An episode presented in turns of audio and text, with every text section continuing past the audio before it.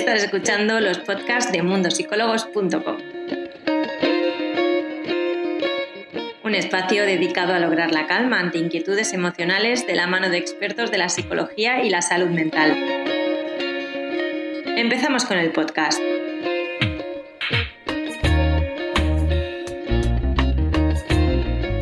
Hoy vamos a hablar con Natalia Pomar, como os estaba diciendo, sobre el enfado y la rabia.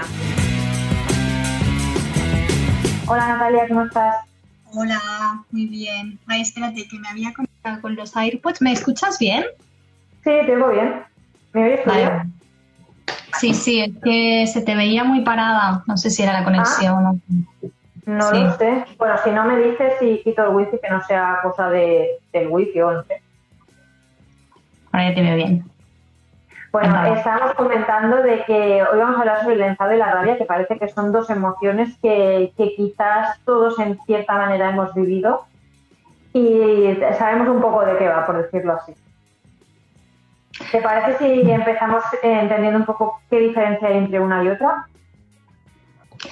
Sí, a ver, eh, el enfado es una reacción ante una situación o ante una persona y es adaptativa. Esa emoción es adaptativa en cuanto nos ayuda a afrontar una situación en concreto, ¿no? Es decir, nos revelamos ante algo que no nos gusta. Vale. Eh, la rabia, digamos que cumple una función similar, pero tendría como una intensidad más elevada. Estaría más conectada ¿no? con ese cerebro más instintivo en cuanto la amenaza, entre comillas, ¿no? Es más elevada, ¿no? Entonces siento una emoción de una intensidad mayor. O a veces he sentido mucho enfado durante muchos días y se me ha ido acumulando de tal forma que se acaba convirtiendo en rabia. En el caso del enfado y de la rabia, eh, ya no se puede vivir, pero sí que es cierto de que muchas veces eh, son emociones que duran un tiempo corto. Pero ¿qué pasa cuando esto se alarga en un periodo de tiempo demasiado largo? Hmm. Bueno, en realidad em, cualquier emoción, si la dejas salir, si la dejas experimentarse, tiene un tiempo limitado, ¿no? Empieza, experimenta y se acaba. Em, no es que sean más cortas o menos cortas, son lo que necesitan ser. El problema con la rabia y con el enfado es que muchas veces, porque socialmente no están demasiado bien vistas, tendemos a ocultarlas o tendemos a reprimirlas. Entonces lo que pasa es que se van acumulando de tal manera que luego nos da la sensación que son más largas, pero no es así bien bien. O sea, ¿yo puedo vivir toda mi vida con rabia o con enfado hacia una persona? Sí, si no haces nada para transitar o caminar por encima de esa rabia, darle una salida natural, claro. pues sí. Lo que pasa es que igual no serás consciente de ello. Claro. Claro, porque mm, en el caso de, estas dos emociones, ¿qué otras emociones pueden comportar eh, que quizás se, se alarguen en el tiempo? En realidad, lo que hace que se alarguen en el tiempo es no vivirlas o no saber qué hacer con ellas. Vale. Lo que contaba antes, ¿no? Desde muy chiquititos, con la rabia, por ejemplo, o con el enfado, nos han dicho, eh, no te enfades, no llores, no patalees, ah. pórtate bien, ¿no? Es como un mensaje muy repetido. Entonces, lo que aprendemos desde muy, muy pequeñitos es que eso no está bien, hay algunos caracteres, sí, hay algún tipo de personalidad muy concreta que sí que están más conectados con la rabia y que tienen como un impulso, ¿no? Como más energético y más de acción y tienen una relación natural con la rabia y con el enfado. Pero en general no es así. Entonces lo que sucede es que las tapamos con otras cosas. Por ejemplo, tapamos la rabia con la tristeza a veces la tristeza está más aceptada o nos han dicho, bueno, o no está tan mal sentir tristeza como, como rabia, entonces lo que sentimos es mucha tristeza. Pero debajo de esa tristeza o entre la tristeza resulta que sale un montón de enfado. y resulta que sale un montón de rabia. Entonces, claro, el problema de no digerir todo lo que sucede por dentro es que lo vamos tapando, ¿no? Con capitas y que esa rabia a veces pues sale por donde menos te lo esperas. Claro, porque el hecho de que nosotros hayamos aprendido a tapar todas estas emociones que en cierta manera consideramos negativas, ¿es a raíz de la educación que nos han dado o, de la sociedad o de qué? Bueno, por una parte porque nos han dicho que no está bien y por otra porque tampoco nos, o sea, vivimos en una sociedad que le ha dado como mucha importancia a todo lo racional, a todo lo cognitivo, a todo lo mental, que la tiene, porque está bien, también somos seres mentales y, eso nos ha ayudado pues, a conseguir eh, muchas cosas y a evolucionar, pero es que también somos seres instintivos. Entonces la rabia y, la, y el enfado, la ira, está muy relacionado con esa parte más instintiva, más de conexión, ¿no? Con, con, algo pues más impetuoso, ¿no? Más espontáneo. Entonces eso Em, ha hecho que le demos como la espalda a esa parte de nosotros mismos. Pero existe, igual que existe el sexo, por ejemplo, ¿no? Es decir, nadie obvia que el sexo es una, es una parte de, nosotros. Pues la rabia y el enfado también. Claro. Eh, ahora estaba leyendo aquí en el chat y me parece una pregunta bastante interesante la que nos expone un usuario que nos dice, ¿y qué pasa cuando, cuando me da rabia a alguien que ni siquiera conozco? claro.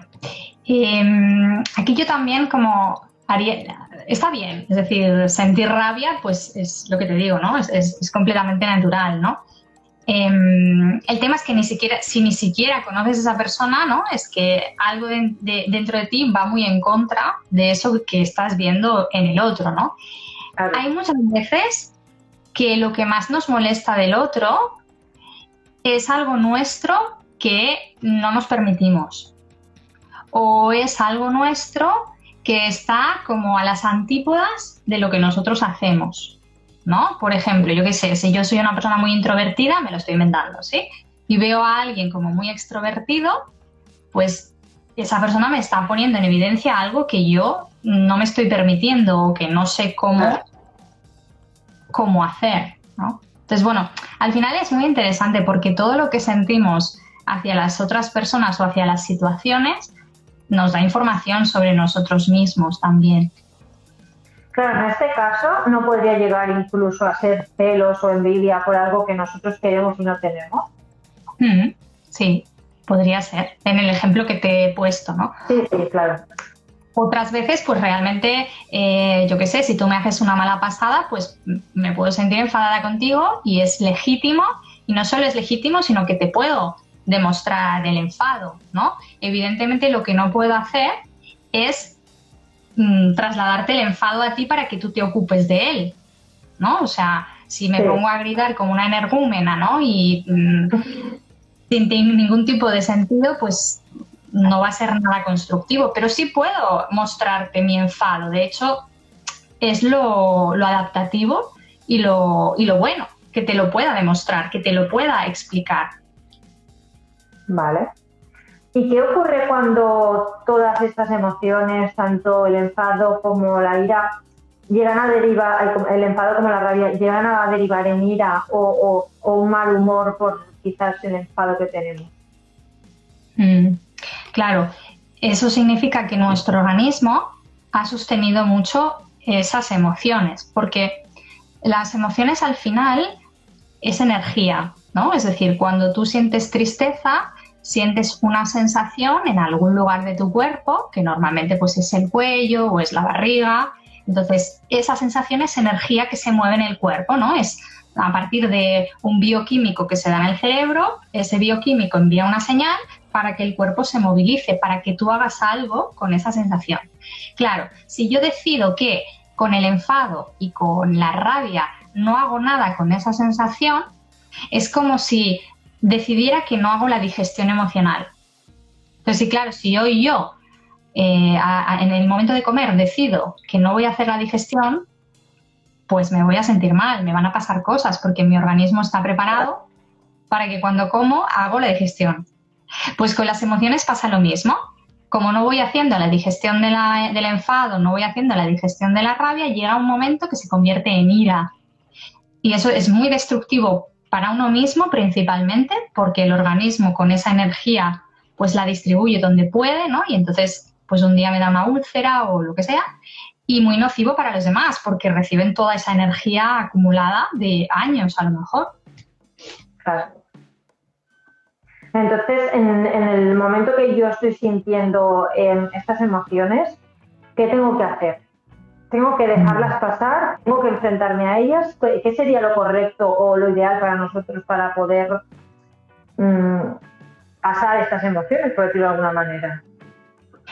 Claro, si estás enfadado, ¿no? Si yo ahora estoy enfadada contigo, lo natural es que te lo cuente. Mira, Irene, me he enfadado mucho contigo, ¿no? Estoy súper enfadada porque me has dicho esto, esto, esto, esto, y yo me he sentido de tal manera. Ahí yo estoy dando un lugar a esa emoción que de momento no tiene tanta intensidad. ¿Sabes? Entonces, si llego a eso, ya no dejo que crezca más. Lo que pasa es que a veces la vida me pone ante situaciones que me provocan un, o sea, que la amenaza es más grande, ¿no? Pues imagínate que me diagnostican una enfermedad, pues me enfado con la vida. Eso es natural. Es decir, cuando te diagnostican una enfermedad, no, no a todo el mundo le pasa, pero hay un porcentaje muy elevado de la gente o de las personas que nos enfadamos porque nos rebelamos contra eso. Pues ahí hay rabia. Entonces, esa rabia necesitas experimentarla. Es decir, necesitas darle una salida. Igual que cuando tienes tristeza lloras, cuando tienes rabia, pues puedes pegar, puedes eh, escribir con rabia, puedes chillar, evidentemente sin hacer daño a nadie y sin hacerte daño a ti, ¿no? En un contexto de seguridad. Pero no solo es lo mm, que se debe hacer, sino lo que nos beneficia, lo que le da una naturalidad a esas emociones porque sería válido en el caso del enfado que yo, por ejemplo, me he enfadado contigo, Natalia, y entonces en vez de decirte, oye, Natalia, estoy enfadada porque has hecho esto, esto y esto, me voy o lo dejo pasar y al cabo de X tiempo entonces hablo contigo. Sí, sí, claro, estás en todo, en el, todo el derecho. Es decir, a veces necesitamos pues ese, esa retirada para integrar lo que nos pasa, para ordenarlo, siempre que no sea una retirada para postergar el momento o la situación, ¿no? Para procrastinarlo, es perfecto. Es decir, en esa retirada tú te puedes encontrar contigo misma, incluso a veces cuando uno se retira, pues se da cuenta, quizá no hay para tanto, ¿no? Claro. Claro, es que al final supongo que depende mucho del motivo de, de la persona con la que te haya pasado o si te ha pasado a ti mismo. Al final es es que depende mucho de, muchos, de muchos factores. Claro, y depende mucho de cómo, es tú, cómo estés tú previamente, ¿no? De cuál, de cuál es tu estado de ánimo inicial, de qué situación te encuentras, de si esa situación que te ha pasado conmigo te ha pasado previamente con más gente y la has tolerado.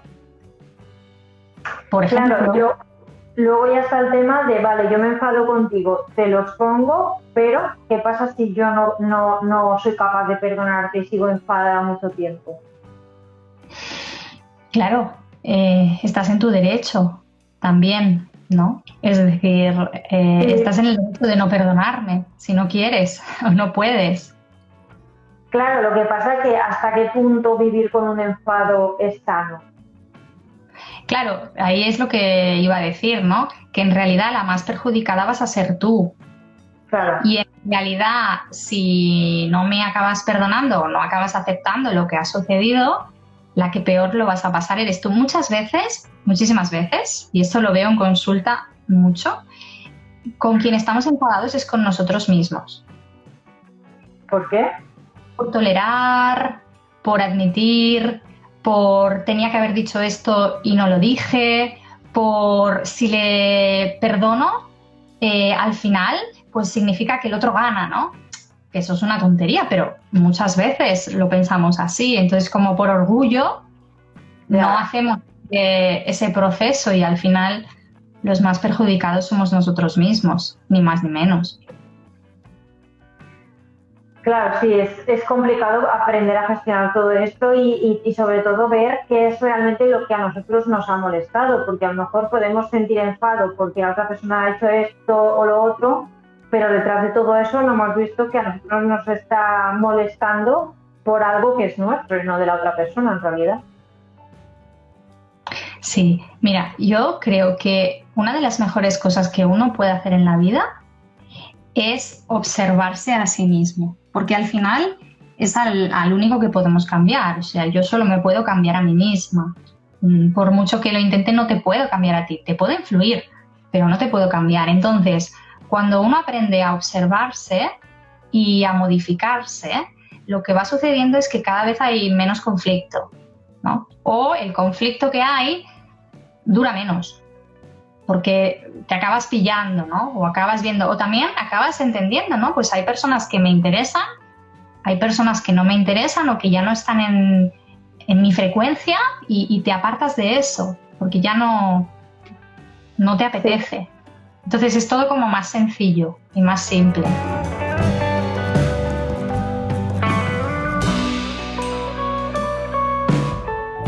Natalia, ¿te parece si miramos a ver qué dudas han tenido los usuarios hoy? Perfecto. Mira, por un lado nos dice, ¿alguna herramienta sobre cómo menguar su intensidad en un duelo de ruptura? Bueno, entiendo que es enfado por, por, la ruptura. Em, expresar ese enfado, o sea, darle una salida. ¿vale? Alguna de las, de las cosas que podemos hacer, pues es, por ejemplo, ¿no? Si, ¿dónde, ¿Dónde siento la rabia, ¿no? ¿En qué lugar de mi cuerpo siento la rabia? Y localizarlo bien, localizar ese lugar, ¿no? Y ponerle un color, por ejemplo. La rabia normalmente, el color que le ponemos suele ser negro o rojo. Es muy raro ponerle a la rabia rosa, ¿vale? Es, es muy extraño, ¿no?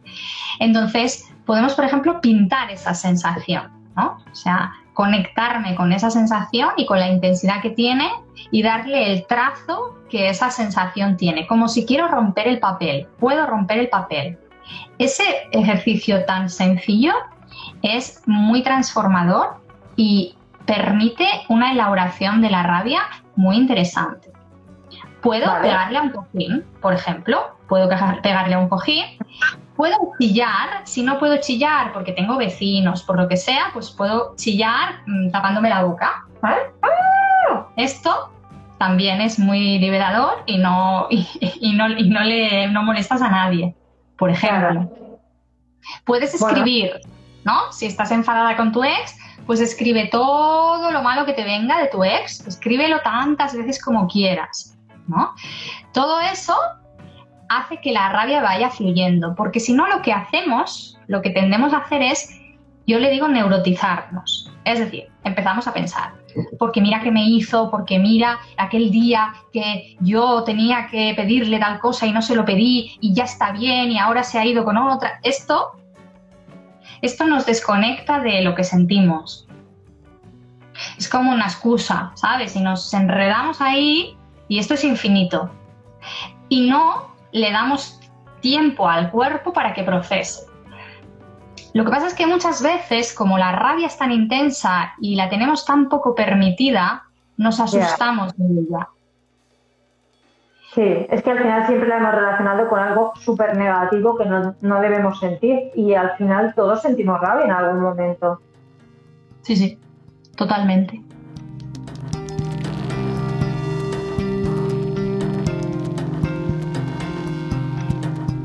A ver, también estaba leyendo otra duda que nos decía, ¿por qué nos enfada que otro no se disculpe?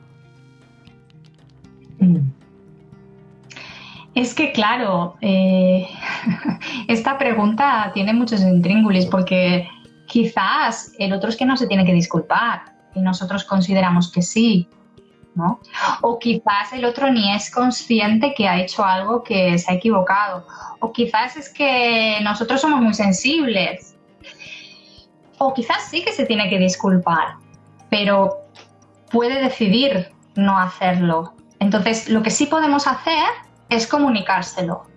Mira, me siento muy mal porque me hubiera gustado que te disculparas si no lo has hecho. Eso sí que podemos hacerlo. O sea, siempre que hablemos desde nosotros, desde lo que sentimos, sin intentar cambiar al otro, eso no es solo lícito, sino que es muy saludable. Pues Natalia, te doy las gracias como siempre por estar aquí. Espero tenerte muy pronto con un tema nuevo. Muy bien, pues muchas gracias a ti, Irene. Que vaya bien la tarde. Igualmente, hasta luego. Nada, chicos, eh, comentaros que la semana que viene volvemos con temas nuevos y espero teneros por aquí.